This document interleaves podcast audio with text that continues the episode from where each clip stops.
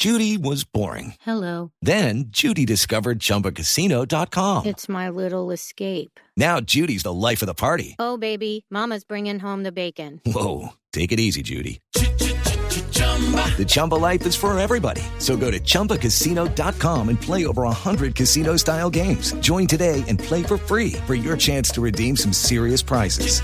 chumba ChumbaCasino.com. Necessary. Void prohibited by law. 18 plus terms and conditions apply. See website for details. Continuamos con más noticias aquí en Voces y Sonidos de Blue Radio y escuchen esta historia.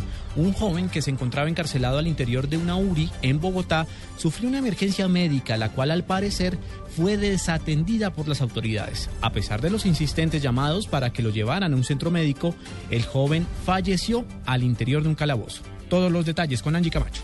Buenas tardes. Una familia en Bogotá denuncia que su hijo de 24 años, Miguel Ángel Villamil, falleció producto de la negligencia de las autoridades que no lo llevaron a tiempo a un hospital, luego que este estuviera privado de la libertad en la URI de Kennedy. El joven de un momento a otro apareció en su celda inconsciente y al cabo de seis días falleció por su estado crítico. Adela Barrera, madre de la víctima. Cuando sacaron a mi hijo, mi hijo en la camilla ya iba inconsciente. Él no abría los ojos, no se movía, mucho menos hablaba. Según su familia, el joven regularmente debía asistir a controles médicos porque tenía en su cabeza una bala alojada. Alentado, cuando lo capturaron, él venía en buenas condiciones. Que tenía que ir a sus controles médicos era otra cosa. La familia anunció que interpondrá una demanda contra la policía y contra la fiscalía. El general Humberto Guatibonza, comandante de la Policía Metropolitana de Bogotá. Lo acompañó cuántas veces la policía pidió ambulancias para llevarlo a diferentes hospitales y cómo la policía se preocupó por la salud de este señor. Las autoridades investigan el proceder de las autoridades al interior de la URI. Angie Camacho, Blue Radio.